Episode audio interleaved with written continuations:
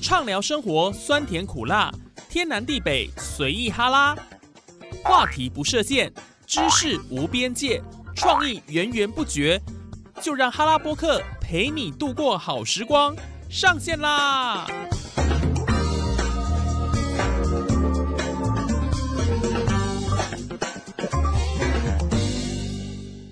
！Hello，线上的听众朋友，大家好！您现在所收听的节目是哈拉播客哈拉 Podcast，我是主持人叶宇。在传统的各种中国民族音乐来说，国乐的发展成果最让人瞩目。那从古到今呢，音乐在中华文化五千年的历史长河当中，都扮演着非常重要的角色。呃，可能从皇帝啦，一直到百姓，音乐在生活当中都是不可缺少的。特别是国乐在中国发展已经非常的久远啊，像扬琴啊、古筝、二胡、琵琶等等乐器，每种乐器它有独特之处。不过在今天节目当中，我们很开心邀请到了一位目前在从事音乐计划工作的土豆。哎，他今天呢会为我们带来什么样的一个乐器呢？其实非常好奇呢。那我们现在就马上来欢迎土豆。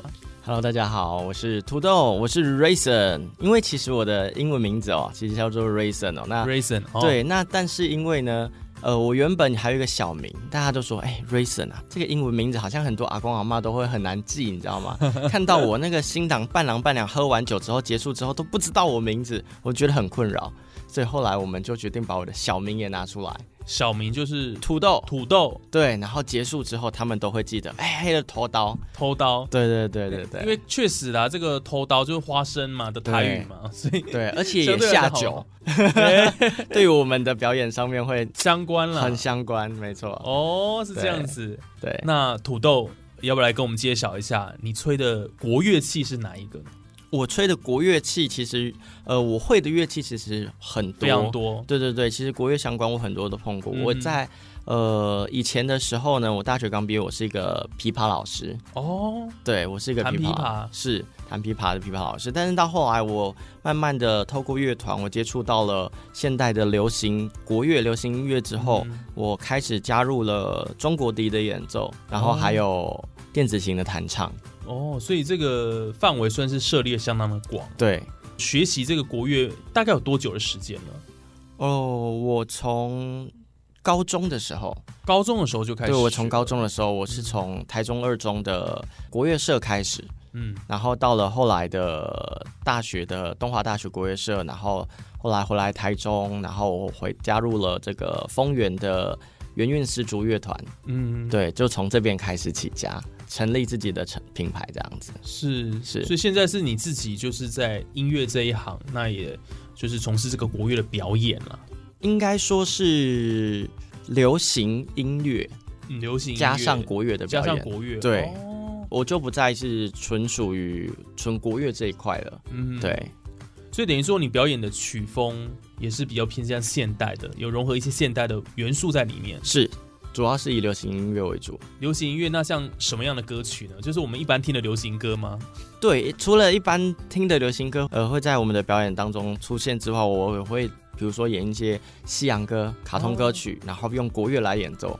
哇，对，或许我们等下有机会的话，可以介绍一下，就是例如说像这个《冰雪奇缘》的《Let It Go》，啊，这很红、啊，这个蛮有趣的吧？这个我就会用我的水晶笛，然后搭配我的这个哇。声光效果，是，然后小朋友们、爸爸妈妈就会非常的喜欢。对。对，所以等于算是一个很多的一个表演形式融合在里面了，对。哦已经不是在单纯的一个表演的方式而已，没，错，把这个国乐加入一些流行元素在里面，对然后刚刚这个土豆也讲的有水晶底的表演对，哦在里面，然后也非常吸睛呐、因为它等于是视觉上的一个响应是。哦。所以是不是请土豆来跟我们介绍一下，您现在目前从事的是音乐企划的工作？对，这个工作好像对一般人来讲会觉得不太了解啦，有点陌生，是不是可以先跟我们分享一下？哦，对，因为音乐企划，大家对于活动企划可能就比较有概念，或者是比较常听到。那其实，在我的表演的生涯当中，可能就是这这十年来生涯当中，呃，我遇到的很多的活动企划呢，其实他们的专业度，他们专业度可能在于硬体上，或者是在于活动的编排上，可能他们很会玩游戏啊，然后很会策划活动的流程。但是对于音乐这一块，乐团这一块，他们想要去做，但是他们专业程度，对于音乐的氛围上面掌握，跟我们这样子来比的话，会有呃沟通上的落差。嗯。所以我希望把这一块独立的再把它专注的拉出来，哦，对，让大家能够就是哎知道跟音乐相关的就可以找到我们。嗯。你只要是音乐相关的活动，无论说是你要结婚、庆生、求婚、满月，然后庙会，甚至于庙会，嗯。所有的只要跟音乐相关的活动都可以找到我们，我们都可以帮你们还有公司尾牙。企划。对，尾牙餐会，啦，对，这些哦。通通都可以。反正只要在这个场合有需要音乐的表演，对都可以找你们。对，那像活动企划这一块，他们也可以直接来找我们配合。哦，对，因为他们就变成说，哎、呃可能承接了一场大型的活动之后，哎、他们当中可能需要了音乐的部分，嗯但是他们只知道，可能希望说，哎、我们想要找各个团体，那我们可能就比较多的管道、很多的渠道可以帮他们去敲到这些的团体。哦，所以它算是一个比较综合、完整性的一个规划了。对，就它不只只是单纯的一个表演，所以把它融合在里面叫企划。是是是是，哦，这个是你自己独创的品牌。对，这个现在的这个品牌是我自己在经营的。嗯，对就叫瑞森音乐企划这是样子。哦，那你旗下有多少人？呃，其实企划这个东西就是这样，其实很多的叫做伙伴，很多的协力厂商。嗯哼，对，当然我们有最御用的配合的呃乐手啊，或者是主持人啊，或者是这些音响伙伴们。那我们自己其实它就是个小型的工作室，但是我们能够服务的对象，我们能够帮你们找到的东西是很无限的。哦，对，所以也不能说用说，哎、我们旗下有多少人，这个有点难去定义这件事情。所以等于说你很多是所谓的合作伙伴就对了。对对对对对，就其实你们人脉很广，对对对对对，跟 有点类似这个样子。朋友都有联络联系了。对那当需要的时候，你就有这样的一个资源可以找他们对一起来完成这个表演，没有错这样子。哦，原来是这样子，对，非常特别哦。那今天呢，在节目上也会有，呃、就是。就是这个听众朋友可以期待一下了哈，有融合到很多这个国乐的一个表演，是。对了，然后有还有流行音乐的元素，它是没错。跟我们上次访的这个佐藤一山哈那位国乐才女啊，有异曲同工之妙，就是它是比较活泼一点的对哦，跟传统大家对国乐印象哦有很大的不同。对，好，那回过头来要来请这个土豆来分享哦，当初怎么会踏上学习这个音乐的这一条路？呃，其实这个起源来自于，其实从很小很小的时候，嗯因为我姐姐年纪比我大很多，所以我从小我看的不是漫画，我看的都是金庸小说。哦因为姐姐她们很喜欢看金庸小说，所以我从小我就是都在看金庸小说。那我就对于这个武侠小说里面的这些大侠们，就是充满着憧憬，你知道吗？就想象啊，我以后也要成为一个玉树临风的大侠。哦，对，所以那时候我加入这个，我进到了台中二中之后，嗯然后我看到了国乐社，他说哇，我想要学笛子，因为觉得大侠就是要带笛子。在山林中就吹起了笛子，这样子。对对对，那时候我就想说“玉树临风”这四个字真的太帅了。对，所以我那时候就开始的学习音乐的道路，然后一路一路的就，其实那时候我到了退伍那一刻，我都还没有下定决心我要做什么，因为那时候是财经系毕业，我也从来没有想说我会走上音乐这条路。这这真的是还蛮跳痛的啦。对，但是我后来就一个很神奇的念头，嗯，我就想着，哎、如果我能够对用音乐为生，应该很酷。嗯然后我就开始的去努力的去做这件事情。哦那也刚好遇到了这个我人生中的算是一个蛮大的贵人，嗯对，就是我们圆圆始祖乐团。那他现在也是这个大学教授，这个林心志林老师。嗯对，然后他就是嗯提供了我们乐团的资源，那我们就会有很多的这个机会去做演出、去做表演。像我们也会跟着呃乐团们去大陆表演。其实我们那时候每年、每年都去一次。呃，我们去了蒙古，去了西安，然后我自己也因为老师的原因，我去到了石家庄，我去嗯学做二胡，制作二胡，我就住在工厂里面。是对，然后也到了北京去，对，然后这些都是因为我们的老师给我们的机会，嗯对，然后就是变成说我们累积了很多的演出机会，很多的呃舞台经验之后，然后才会慢慢的我们踏入了这个音乐的这条路会比较有方向一点，对这条路才会走的比较顺一些啦，这样子。哇，那这听起来等于这位生命中的贵人启蒙老师对你帮助其实蛮蛮大的。是啊，是啊，是啊，这些累积起来的一个养分啊，是就是成为你未来日后表演当中一个很重要的一个能量，这样子。对，当然这个是生命当中有遇到一个贵人了。对，那所以就因为这样子，你就更确立自己在。音乐这条路要走下去，这样子，因为你已经可能累积到了一个实力，你觉得这个是可以当成这个吃饭的工具，这样子。没错，其实这个真的是最呃，应该说大家对于选择职业这件事情最重要的一个环节，就是你的收入。对对，因为刚开始我呃我退伍之后，我是从呃学校的社团老师开始，我是从当琵琶老师开始的。嗯，那那时候的呃收入算稳定，但是没有到。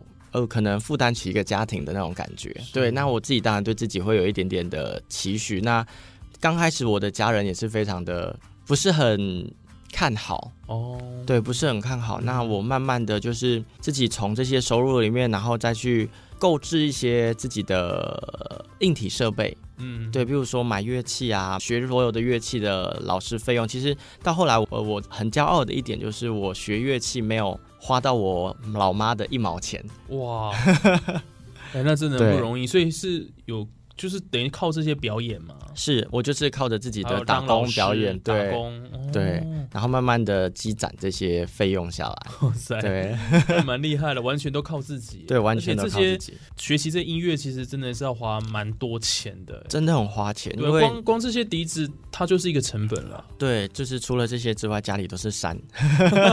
你家里很多乐器，很多乐器，很多很多。对啊，像其实大家都知道学音乐真的是就是很烧钱的。我说真的，对啊，因为像我那时候，我一个礼拜至少要上到四堂课吧。嗯，就是到台北去找我的琵琶老师上课，然后台中上钢琴、上唱歌。总之就是我那时候大概一个礼拜就是花了很多的时间和很多的金钱都在这些 上课上面。哇塞！对，而且来来回回这样子。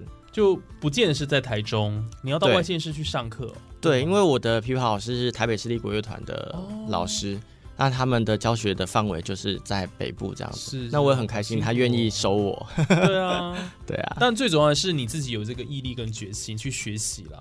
对对，不然这样子南北奔波，其实说实在也是蛮累的。对啊，然后其实就是为了学一个乐器，所以那个是真的是一个坚持啦。真的是坚持，而且家里的的压力也是不小。妈妈就会觉得说啊，你这样子做了这么多年，怎么好像没有特别的起色这样子？嗯，对，对，所以他们也会就是一直有担心，希望说我能够转行。那对于我来说，我会觉得我都已经头都洗下去了，怎么可以这样子就放弃了？对对对，那事实证明了，我觉得坚持到最后的才是能够收成的人。对啊，对，就是会看到一道光啊，等于就是说，呃，在这条路上，其实你就开花结果了。对，或许我们不是最好的，但是对于我自己来说，我觉得我已经做到了我能做的最好的真的事情了。对，就至少达到某种程度的你自己想要的样子。是是是，我自己想要的样子。希望说勉励大家啦，就是有梦就去追，只要你想做，你认真去做，我觉得呃没有任何事情是学不起来、达不到的，只要你愿意去做。对，没错。好，那今天节目就进行到这边，也谢谢听众朋友的收听。我们接下来呢的最后一段了，是想就是请土豆带来我们精彩的一个呃表演。这个是一首歌，一首歌曲哈。好，那我们接下来就在节目最后来收听这一首歌曲。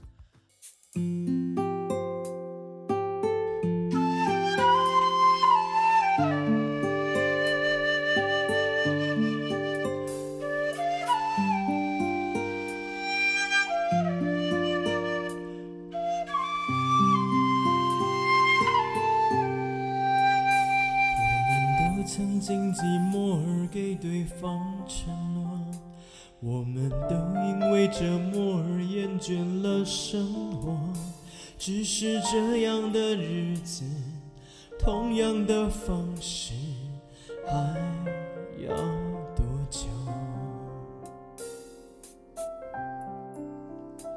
我们改变了态度而接纳了对方，我们委屈了自己成全谁的梦想？只是这样的日子，还剩下多少已？不重要。时常想起过去的温存，它让我再也泪不回了。你说一个人的美丽是认真，两个人能在一起是缘分。早知道是这样，像梦一场，我才不会把爱都放在同一个地方。我能原谅你的荒唐，荒唐的是我没有办法遗忘。知道是这样，如梦一场。我又何必把泪都锁在自己的眼眶？让你去疯，让你去狂，让你在没有我的地方坚强。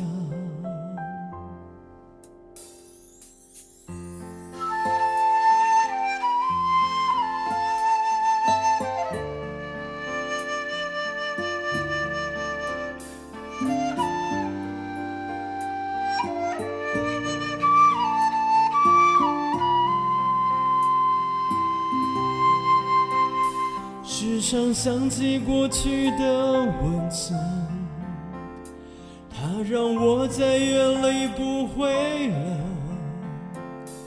你说一个人的美丽是认真，两个人能在一起是缘分。早知道是这样，像梦一场。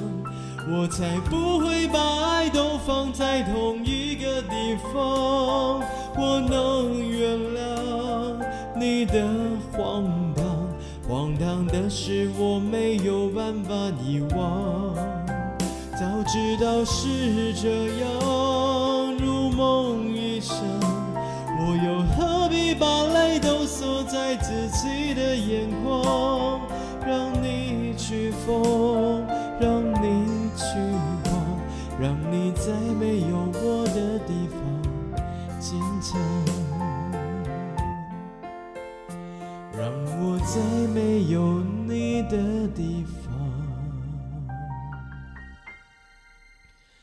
了。